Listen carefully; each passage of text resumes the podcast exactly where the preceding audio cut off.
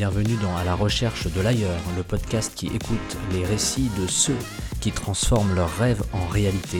J'espère que vous apprécierez. Let's go Bonjour à tous et bienvenue dans le 25e numéro d'À la recherche de l'ailleurs.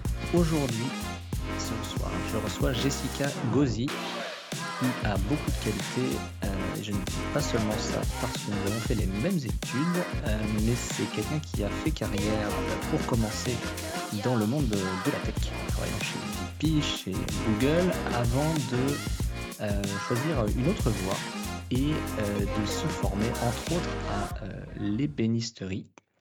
nous aurons l'occasion évidemment d'y revenir. Bonsoir ma chère Jessica, comment vas-tu? Salut Antonin, eh ben, ça va très bien et ravi de te retrouver ici. Et comment tu vas? Je vais très bien en ce, en ce soir d'hiver versaillais. J'ai une première question assez basique. Est-ce que tu peux te présenter pour les auditeurs et les auditrices, s'il te plaît? Avec plaisir. bah, j'ai 41 ans. Je suis une solopreneur, artisane, consultante couteau suisse et mère de famille. ça fait beaucoup. et, et donc voilà, je travaille aujourd'hui à, mon compte en tant qu'ébéniste et j'ai aussi une activité de consultante pour accompagner des startups à impact dans leur développement. Donc de métiers complètement différents, mais finalement qui vont à peu près dans, dans le même sens, c'est-à-dire un, un nouveau nouvel élan que j'ai choisi, il y a maintenant, 5 ans. Ça passe très vite. Voilà, en résumé. Si on revient aux sources, puisque cela paraît une évidence, mais c'est là que tout se décide, quelle était, quelle était la source, en ce qui te concerne? À quoi ressemblait ton enfance? Alors écoute, toi qui habites, Versailles, ça va te parler. moi j'ai grandi en banlieue parisienne, dans dans l'ouest de Paris, dans dans un un espace très agréable, très vert, très, familial, simple, et dans une famille de mon côté, plutôt aimante et ouverte, compréhensive. Donc je crois que j'ai eu un bon terrain, de jeu, déjà, enfant et jeune, mais avec quand même une sorte d'envie d'ailleurs. moi j'ai vécu 18 ans à Meudon, donc tu vois, j'ai pas du tout bougé entre 0 et 18 et Mmh. du coup, j'avais très, très envie, de de voir ce qui se passait, ailleurs, déjà en dehors de la région parisienne, puis surtout, beaucoup plus loin et c'est pour ça que j'ai choisi, comme toi, déjà de partir, de la maison à 18 ans. j'étais assez impatiente. Heu, je voulais pas faire de prépa ou autre, quoi. Fallait que ça aille, vite et donc voilà, je suis partie à 18 ans. On s'est on s'est rencontrés à Reims à cette époque-là, donc en 2000 et et ça nous a permis d'aller encore plus loin puisque, dans notre parcours, on a, bah, on est parti à l'aventure, dans des contrées, diverses. Moi, c'était le Canada. j'avais regardé la carte des des pays qui étaient proposés et avec l'Australie et les US et le Mexique, c'était une des destinations les plus lointaines et je me suis dit: «Allez go, quoi». Donc donc voilà, ce tu vois, ça a démarré un truc un peu, un peu pépère, un peu, tranquille à Meudon, mais pour m'amener, vachement plus loin et et pour partir à la découverte, bah, de moi-même et puis du du reste du monde. Et en plus, tu as choisi le Canada anglophone et non pas la, entre guillemets, «facilité» du du Québec qui a, cette, avec qui on a ces accoins ces accointances, linguistiques. Ouais, carrément, carrément. C'était alors à la fois, la petite difficulté et en même temps la facilité parce que comme bon nombre d'entre nous, tu j'avais fait anglais, 1 langue, et j'avais été dans un lycée, international donc finalement, je m'étais pas non plus, mis une sorte de grosse, barrière linguistique dans ce choix. Mais c'est vrai que voilà, débarquer, au au Canada anglophone, à Ottawa, dans une ville, finalement que personne connaît vraiment. Tu ci tu cites Washington, qui est, capitale, fédérale des US, ça parle, mais tu cites Ottawa, les gens font pas beaucoup de tourisme là-bas, mais été une franche réussite avec une belle bande, de copains, à l'époque, et puis un peuple canadien, heu, somme toute, accueillant, malgré, le froid et le côté très introverti, par les hivers, justement qui te incitent à rester en intérieur. Et ben, en fait, tu rencontres les gens, au travers de leur bonhomie, leur simplicité, leur amour pour la nature. Voilà, donc pour moi, c'était un bah, un vrai ailleurs, ailleurs que j'attendais, en fait. Tu vois? Je ça a mis du temps, mais il est arrivé à à 20 ans, j'étais j'étais loin. Et co comment tu l'analyses justement cette volonté d'aller aussi loin? C'est intime comme question. Ouais, écoute, bah, tu quand tu vis dans un dans une famille, très aimante et dans une sorte de cocon très protecteur, bah, tu te demandes, «Est-ce que moi je suis capable seule, de me dépasser? Est-ce que je suis capable de de faire seule, des choses sans avoir cette, hem, cette protection, heu, naturelle?» donc quelque part, je je l'avais pas analysé comme ça, mais je pense que c'était, une nécessité d'aller, par moi-même, me frotter à la réalité, du monde sans être protégée. Voilà, d'où le fait d'aller loin et pas pouvoir, revenir chez papa, maman le week-end, de façon assez synthétique. Je pense que c'était ça.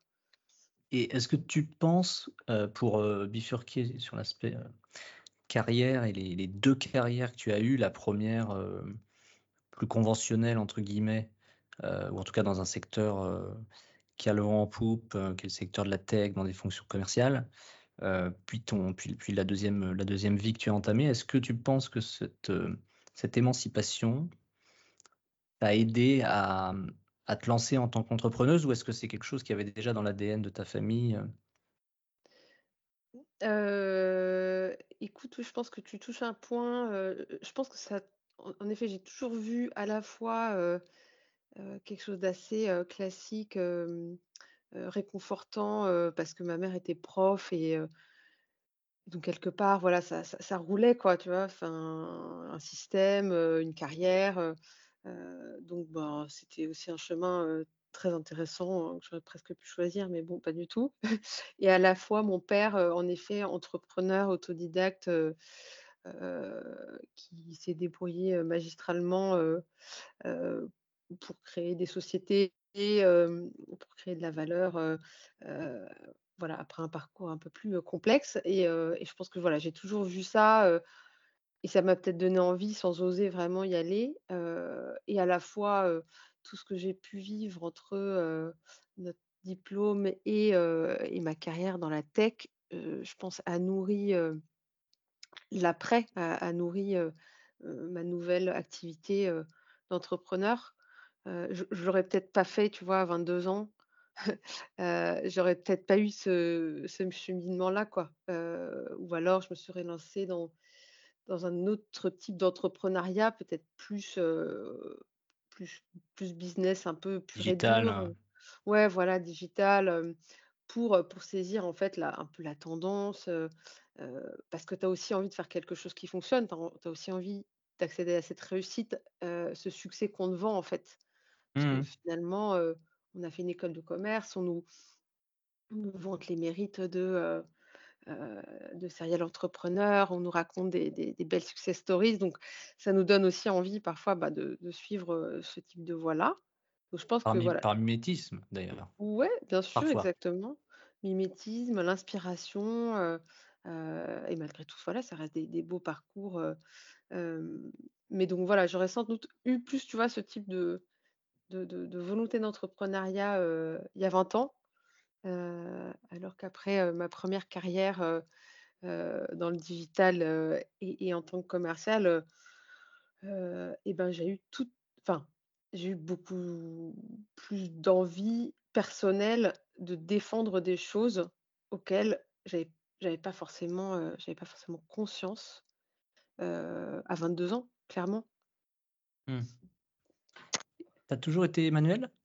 Si on fait écho à cette nouvelle carrière, à ce choix de carrière? Oui, je pense que j'ai toujours aimé, faire faire des choses. Faire des choses de mes mains, heu, être dans l'actif, être active, heu, que ce soit, dans le sport, la musique, heu les arts créatifs, enfin, j'ai un peu touché à tout, c'est le cas de le dire. Donc ouais, ouais, je pense que j'avais cette fibre-là, sans forcément, avoir identifié l'artisanat comme, une voie possible. C'est-à-dire que je pense que, on n'avait pas forcément, enfin, on voyait pas forcément ces métiers-là avant.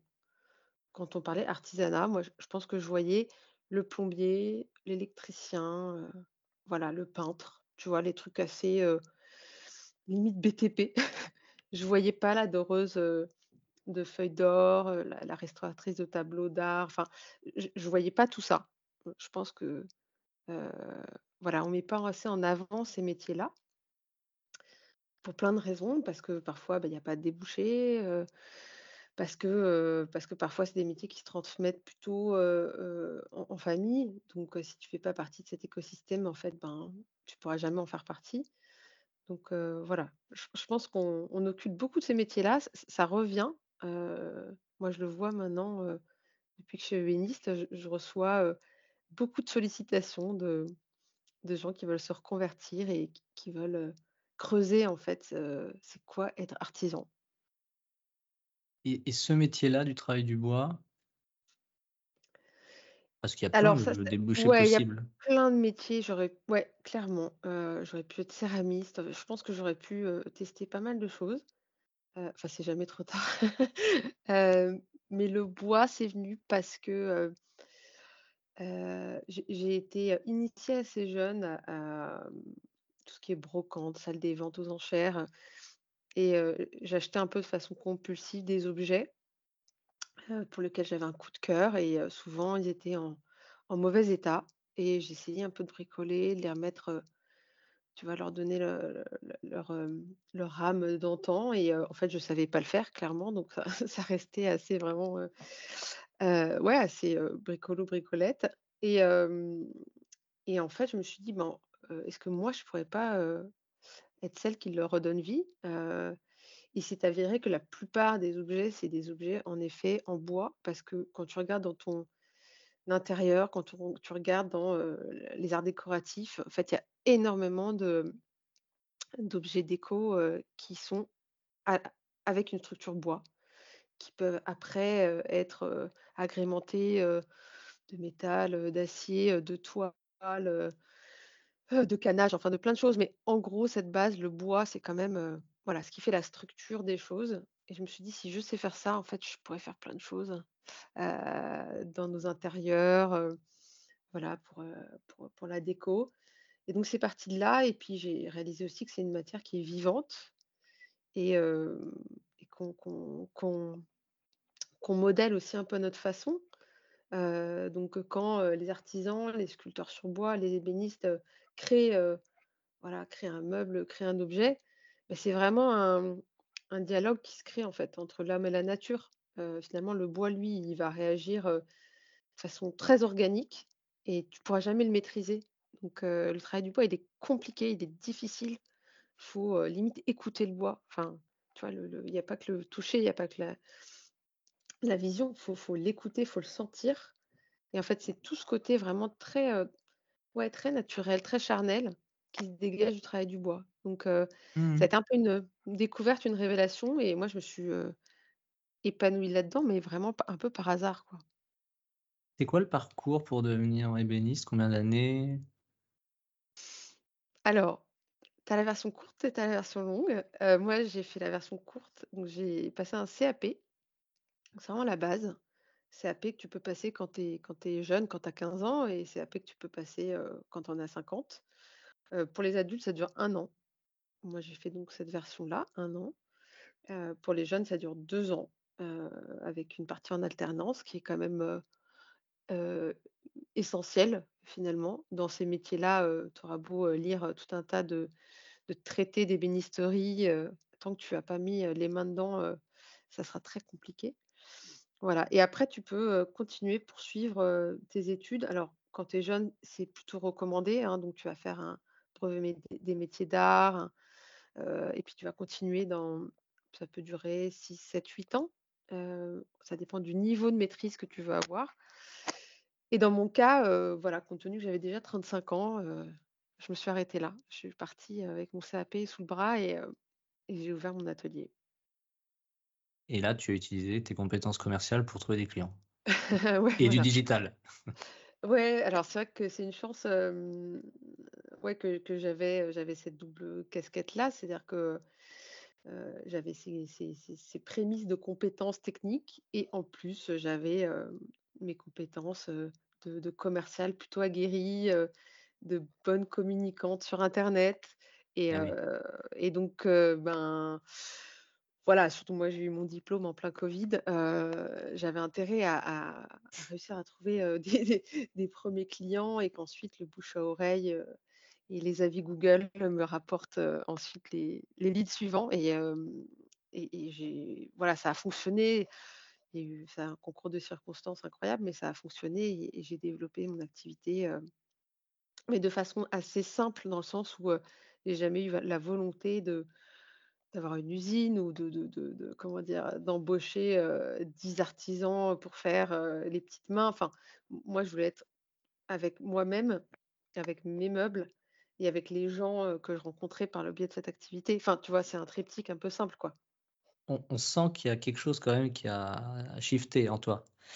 Et heu, c'est peut-être lié à la question que que j'allais te poser là ou ou à autre chose, mais ce sont 2 mondes tellement différents, heu, le le monde de, heu, finalement le monde cool d'aujourd'hui. Quand on bosse chez Google, quand on bosse chez, Nvidia, quand on bosse chez Meta, on fait partie des happy few et et tout le monde a envie d'en être. Et le choix que toi tu as fait, qui est un choix d'humilité d'une certaine manière, de, de retour à, heu, mmh, à la nature ou en tous les cas une forme de simplicité. Hem, est est-ce que c'est lié à un retour ou à une découverte de spiritualité? Je me permets d'en parler puisque tu en parles, heu, ouvertement, notamment sur LinkedIn, ou pas du tout? Écoute, bah, là pour le coup, non. C'est vrai que c'est pas pas ça qui m'a, mmh, fait réaliser que j'avais besoin de changer de cap. C'est un truc vraiment, assez classique, on entend assez souvent, hein. C'est la naissance de ma fille. Voilà, Sacha, elle est arrivée et Sacha, elle m'a fait me poser des questions. Et elle m'a donné aussi, l'énergie de, hem, bah, de de de de me lancer en fait, d'essayer de de pas croire que, hem, j'étais arrivée au bout du truc. Alors évidemment, voilà, tu es chez Google comme tu le dis, il y a une sorte de un peu le graal quoi, de dans ce type de carrière-là, mais heu, ce ce c'en est pas un. Faut faut vraiment faut pas encore une fois, faut être très humble. C'est génial, c'est grisant, tu t'amuses, tu t'amuses bien quand tu bosses, chez Google ou Meta ou autre, mais mais c'est pas la fin quoi. C'est, un passage et c'est, très enrichissant parce que déjà tu rencontres des gens, hyper bien câblés et puis tu fais des choses, voilà, qui te permettent de te de dépasser aussi quoi. Mais non, c'est en vrai, c'est Sacha qui est arrivé et qui a fait, qui a fait, me poser, des questions sur, notre vie, sur notre existence sur terre, sur, qu'est-ce qu'on allait, pouvoir lui laisser, nous en tant que parents, en tant que citoyens, voilà. Que quelle était notre responsabilité vis-à-vis d'elle, vis-à-vis de sa génération et vis-à-vis du monde? Je me suis dit: «C'est clairement pas en continuant sur ma voie, en tout cas que moi j'arriverai à, lui laisser ce que j'ai envie de lui laisser» et donc après il y a peut-être un côté aussi assez spirituel là-dedans, mais c'était assez terre à terre et c'est le cas de le dire, c'est que voilà, moi j'ai vu notre terre, j'ai vu notre biodiversité, je me suis dit, «On continue comme ça, en fait on va dans le mur». Alors toute seule, je vais pas forcément faire, avancer, les théories de la décroissance, mais je me suis dit: «Si déjà, je m'y mets, c'est-à-dire que j'arrête de finalement pousser à consommer, mais plutôt j'incite les gens à réutiliser, à réemployer, à à donner une seconde vie à des objets, heu, de très grande qualité qu'ils ont, heu, dans leur garage, heu, dans leur grenier». Si déjà moi je fais ce petit pas-là, un peu, bah, comme, on connaît bien le colibri, de Pierre Rabhi, Bah, je vais peut-être inciter, 1 ou 2 autres personnes à se poser des questions et en fait, c'était vraiment dans cette idée-là que que moi j'ai choisi, de changer complètement de voie et après, ben, grâce à ça, grâce à ce cheminement, il y a plein de choses qui sont arrivées, quoi. Mmh. L'humanisme, c'est une forme de spiritualité qui parfois aussi, existe chez les athées. Mmh. Et qui est peut-être le, l'élément qui qui nous relie tous, quelles que soient, nos croyances. Complètement. Parole d'un athée. Heu, marié à l'église quand même, mais, heu, hem Très juste en tout cas. donc plutôt agnostique qu'athée, si on veut être, tout à fait, tout à fait clair et je prends mon temps parce que c'est un moment important. 25e épisode, nouvelle question, nouvelle question difficile à laquelle tu es la 1re à répondre, donc ça rajoute encore un peu de difficulté. Si tu étais présidente de la République, quelles seraient les 3 premières mesures que tu prendrais? Heu, justement, c'était marrant parce qu'on s'est dit que cette question était pas évidente. Elle est difficile. et et mais ça en même temps, elle est super intéressante parce que ça fait, ça fait cogiter et on se met jamais, enfin en tout cas moi je me suis jamais mise dans cette posture. À la fois ni je me suis jamais dit: «Ah si j'étais présidente» et en même temps je me suis jamais dit: «Je ferai de la politique un jour», donc ça tombe bien. Mais, pour répondre à ta question moi la 1re mesure alors elle est, hyper personnelle, hein, mais, je suis une femme, je suis féministe, enfin ça, ça se voit, je le décris, enfin je le défends, donc, et donc moi ça serait, une mesure sur la présomption de véracité. On peut appeler aussi la présomption de victime. Alors c'est quelque chose qui a déjà été, présenté, en tout cas, qui est pas récent puisque ça fait depuis, heu, 2011, lors de l'affaire DSK. Donc en gros, c'est de se dire, ouais, on a la présomption d'innocence, en France, c'est un droit, on en parle beaucoup en ce moment, on en parle beaucoup, voilà, on entend ça. Moi je suis un peu attristée, qu'on n'ait pas la même chose pour, la victime qu'elle n'ait pas le même droit finalement, heu, de croire la victime av avant toute chose, puisque généralement c'est quand même la victime qui a le courage d'aller porter plainte en cas, heu, de violence, de viol, d'agression ou autre. Donc, heu, voilà, j'aurais en tout cas moi envie que, on arrête les les les grands discours sur, «Ouais, on est pour l'égalité homme-femme, on a, le ministère pour, défendre les femmes» et cetera, mais que finalement il y ait pas ce genre de mesures assez basiques pour leur assurer que, leurs mots seront écoutés, et pris en compte, dès lors qu'elles osent et qu'elles elles aient ce courage d'aller, porter leur voix et souvent porter plainte, qui est une étape difficile. Donc ça, ça serait la 1re chose. La 2e chose pour revenir au sujet, heu, bah, qui m'anime, heu, c'est-à-dire, notre planète et sa préservation, moi je trouve qu'on ne fait pas encore assez pour la protection de la diversité. Je pense qu'avant, n'importe quel projet, purement économique qui qui serait présenté, tu vois? La modification d'une autoroute, d'une zone de pêche, un projet urbain ou, développement de la monoculture, enfin il y a plein de choses. On devrait d'abord se poser la question: «Est-ce que c'est régénératif et est-ce que, heu, ça apporte une richesse à notre planète et pas une richesse à nos, portefeuilles d'actions?» heu, voilà, je pense que la protection de nos écosystèmes est pas du tout, du tout mis suffisamment en avant aujourd'hui dans les différentes politiques, heu, territoriales ou autres. Donc ça pour moi, voilà, ce serait tu vois? Il y aurait il y a pas d'échelle de 1-2-3 quoi. Ce serait aussi important. C'est Heu l'un et l'autre. Voilà, l'un et l'autre parce que, heu, voilà, nous on a besoin de la planète, heu, elle a pas besoin de nous, bien au contraire, je pense qu'elle pourrait bien se passer de nous, en ce moment. Donc le 2e point, ça serait celui-là et le 3e, écoute, c'est assez basique et je pense que là-dessus on on est plutôt tous généralement d'accord. C'est l'accès à l'éducation pour tous, Alors, je pense qu'en France, on a cette chance d'avoir, le système éducatif qu'on a, donc je le remets pas en question.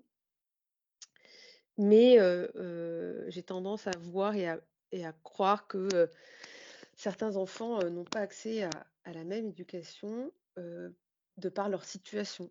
Hem, bah, situations qui peuvent être des situations de de handicap ou de neuroatypisme ou de, de même de, heu, comment dire? de moyens financiers qui leur permettent pas parfois, heu, voilà, d'aller à l'école et de profiter du système scolaire comme tous et moi, voilà, ça me paraît être une base, une base de notre, société qui est peut-être, plutôt pas mal défendue actuellement, mais pas encore assez.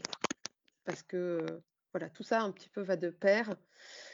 Être, égaux, être égaux dans notre société, penser à tous, donc tu vois ce côté, de fraternité, dont tu parlais, moi pour moi, cet humanisme il est il est essentiel pour, heu, pour pour tout un tas de raisons, quoi. Parce qu'on pourra jamais, y arriver sans être, ensemble et vivre ensemble. Exactement. Si j'étais maire, je te donnerais un parrainage pour les la prochaine, présidentielle. Heu, merci d'avoir joué le jeu parce que c'est vrai que c'est une, pour information, j'envoie les questions avant et les personnes ont la possibilité, hem, bah, de d'en refuser, certaines, heu et ça n'a pas été le cas. Donc merci pour ça. Passons à à, la catégorie, heu, littérature. Heu, je ne sais pas si tu es une, grande lectrice? Mais alors si oui, vas-y. si oui, est-ce que, heu, il y a des des livres qui t'ont marqué? Eh ben, je vais te décevoir Antonin. Je suis une, heu, je je suis pas une lectrice, hem, très assidue dans le sens où j'ai j'ai une attention de de de moineau, je sais pas si ça existe. Mais On hem, comprend ce que ça veut dire. tu vois l'idée? J'ai ouais, j'ai du mal à me concentrer sur la lecture, mais pourtant, il y a des choses sur lesquelles je ne peux pas, bah, je peux pas passer à côté. Du coup, moi, j'ai j'ai plutôt, tendance à lire des, non pas de la fiction, mais plutôt, des livres autobiographiques ou des documentaires. Donc c'est parfois, ben, un peu lourd et un peu chiant, mais j'assume j'assume ces choix. Et dans ceux qui m'ont heu, ou inspirée, alors, tu vois, il y a des gens comme Simone Veil dont la vie m'a inspirée, mais du coup, le livre Une vie, son autobiographie, ben, voilà, est, une œuvre incontournable, je pense que qui devrait être, heu heu, bah, lue à l'école. En même temps, je pense qu'elle est incontournable et je pense que son parcours de vie est, enseigné, donc je je me fais pas de soucis. Mais, en tout cas, voilà, ça fait partie des livres il est pas forcément sur mon chevet, mais, qui en tant que en tant que femme, bah, en tant que militante aussi, m'a marquée. Je vais pas, voilà, je vais pas poursuivre sur les autres thématiques qui qui m'ont marquée, heu, dans sa vie, parce que c'est assez lourd et on n'a pas envie de plomber l'ambiance. Oui, oui, non, mais quelle vie! Et et et à une époque, où il fallait, encore plus de courage, enfin, encore plus de courage, en tout cas, où où c'était encore plus difficile d'être entendue, heu, en tant que mmh, femme. Au-delà de son parcours personnel, évidemment. bien sûr. Ouais, ouais, tout à fait et c'est en ça que tu vois, elle, elle m'in elle m'inspire et elle elle elle m'impressionne dans son militantisme et dans son, heu, dans sa, heu, pugnacité, heu, de pas avoir, lâché alors qu'elle avait, elle avait une horde de loups, qui n'attendaient que de que de la mordre donc ouais, c'est voilà, ça fait partie à la fois c'est, une femme, mais son livre en tant qu'autrice est est est brillant.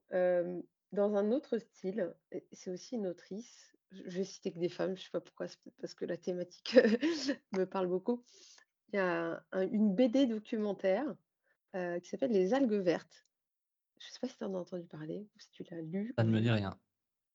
C'est une BD qui est assez récente, hein, 2019, d'Inès Léraud, donc qui est journaliste et elle s'est attaquée à un sujet, heu, hyper délicat, hyper polémique, les algues vertes, qui est une pollution naturelle en Bretagne et sans doute pas qu'en Bretagne, mais en tout cas, c'est là où elle, elle a investigué, et elle en a fait une BD et ce qui est bien dans ce format, c'est qu'à la fois le sujet, bah, il est hyper actuel et elle le traite sous une forme, hyper accessible.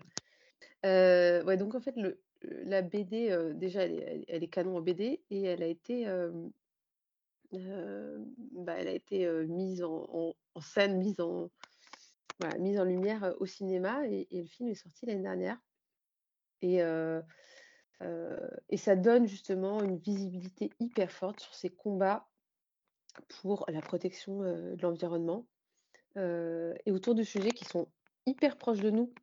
Tu vois, la Bretagne, enfin maintenant moi j'habite pas loin donc bah, ça me parle évidemment, mais c'est des régions de France qu'on connaît, où on a été en vacances. On voit bien les plages, les criques, on trouve ça beau et quand tu vois ce docu, tu dis: «On est en train de de détruire ce que ce qu'on trouve beau, heu, dans la nature. On est en train de détruire ce qui va nous permettre de de de vivre et de perdurer». Ça te file quand même des grosses claques et moi Mmh j'adore ce genre de lecture-là et heu, je l'ai offert ce ce livre BD parce que voilà, il il parle il parle et il est facile, heu, par rapport à quelque chose de beaucoup plus, théorique et un peu lourd, quoi. Mmh 2 conseils de lecture et Exactement.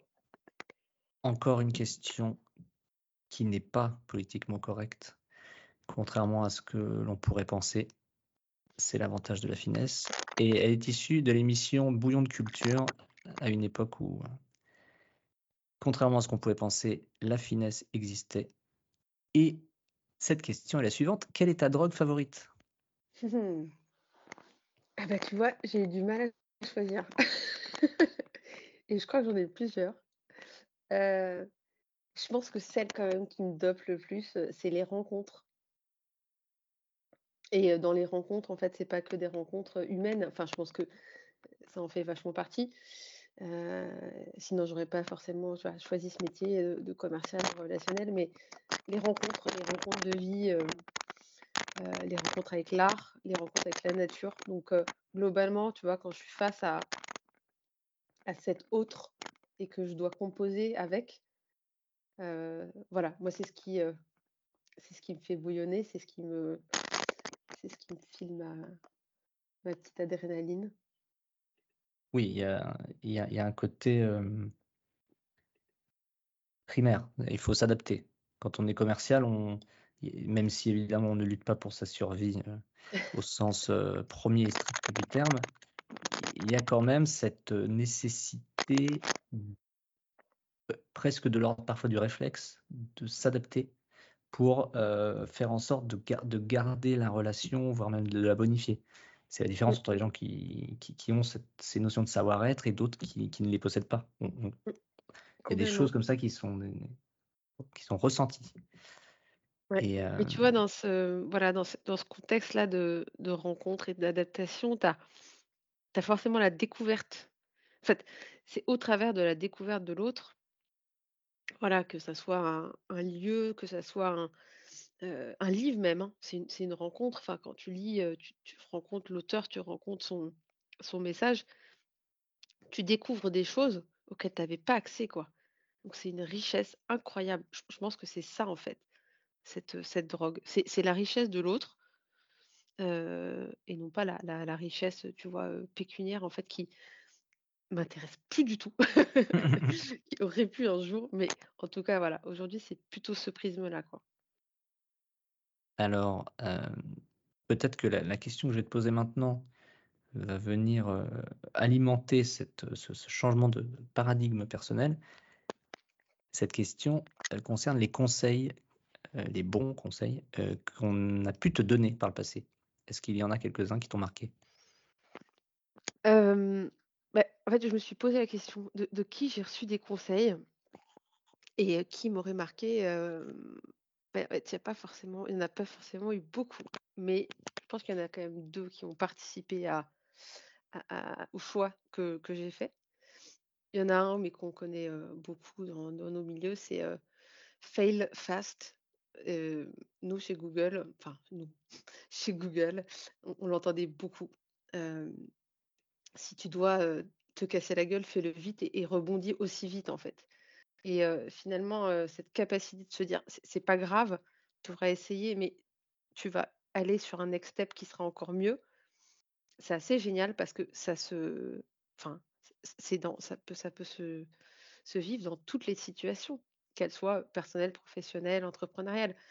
Tu te casses la gueule, tu t'es loupé ou tu as fait des mauvaises rencontres, c'est pas grave, avance. Et ça, en fait, je l'ai compris, moi, bah, tardivement, tu vois, mais grâce à Google et grâce aux, aventures que j'ai vécues après. Et je pense que ça, ça m'a aidé à pas m'arrêter à, voilà, à des, à des petites galères et à, continuer ce, ce chemin que j'avais envie de tracer. Et il y en a un deuxième, un peu plus personnel. C'est c'est mon père qui m'avait écrit un message pour mes 30 ans de façon très, je, pense, enfin, qui n'a pas osé me dire, mais il m'avait dit, il m'avait écrit, mets de l'inconscient dans tes décisions. Et, en fait, je, pense que ça, ça a été un, enfin, c'était un vrai bon conseil de vie de se dire faut arrêter, enfin, en tout cas pour ma part, hein, de, de, réfléchir, de faire des tableaux Excel pour chacune des décisions que je devais prendre, qui avaient peut-être absolument aucune importance, mais d'être un peu plus inconsciente, un peu plus légère, et, en même temps de se dire, bah voilà, moi, moi j'y vais, ça fonctionne, ça fonctionne pas, mais j'y vais, j'ai envie d'y aller. Et finalement, de mettre là-dedans un peu plus de, de naïveté, euh, alors que je pense que c'est pas comme ça qu'on nous c'est pas comme ça qu'on nous éduque, en fait. C'est une très belle formule, je trouve. Mmh. Voilà. Et politique. on a toujours des bons mots de nos parents. Mmh, il y a une sagesse, en tout cas, qui, qui vient des miens. C'est bientôt l'heure de nous quitter. Et avant cela, il y a une dernière question rituelle sur un lieu physique ou pas, qui est quel est ton paradis sur Terre? Alors je connais pas, je n'ai pas voyagé tant que ça, donc je, pense que je, vais avoir un choix qui est très personnel, qui serait alors un, endroit qui moi en tout cas m'est très cher, qui est le pays d'Israël. Alors en ce moment c'est un peu compliqué de, comment dire, de, le mettre en, exergue avec la situation géopolitique, mais je ne vais pas en parler d'un point de vue politique. En tout cas, moi, c'est un pays qui, m'a marqué à différents moments de ma vie, voilà, de, de, jeune femme, de femme, de mère, et, et qui sans doute, parce qu'il est aussi un endroit très spirituel, et tout à l'heure, t'en parlais, et j'ai un petit peu éludé la question, est très important pour moi parce que voilà, moi je suis de confession juive et, là-bas il y a, beaucoup de choses qui, sont, qui me sont chères et ça va au-delà de la religion. Voilà, c'est un, pays qui est, qui est riche, qui est riche où les gens sont, sont libres, où les gens peuvent faire des choses qu'on ne peut pas faire ailleurs dans le domaine de la religion, dans le domaine de la tech, dans le domaine de l'égalité entre les hétéros, les homos, les LGBTQI, etc. Donc voilà, c'est un pays qui, pour toutes ces raisons-là, est un peu mon paradis sur Terre, où j'ai vécu. J'ai eu beaucoup de chance parce que j'ai vécu là-bas à un moment où c'était très apaisé. Et tout ce que je souhaite, c'est qu'un jour, la paix revienne entre les Israéliens et leurs voisins pour que je puisse à nouveau y retourner, y emmener des amis de toute origine qu'ils soient et leur faire découvrir ce petit paradis sur Terre. Eh bien, un beau message mmh, d'humanité, d'humanisme. pour conclure, je te remercie beaucoup, Jessica, pour ton temps et je te donne rendez-vous en juillet pour les 20 ans de la promotion de notre école. Euh, pour vous, auditeurs, c'est peut-être pas grand-chose, mais pour nous, c'est énorme. Euh, croyez, croyez-moi. Merci beaucoup, Jessica, et à très bientôt. Antoine. À très vite. Merci beaucoup d'avoir écouté cette interview. Si vous souhaitez m'envoyer un message ou si vous pensez à une personne vous souhaiteriez que j'interviewe, n'hésitez pas à m'écrire sur LinkedIn ou à l'adresse email recherche de l'ailleurs at. A très bientôt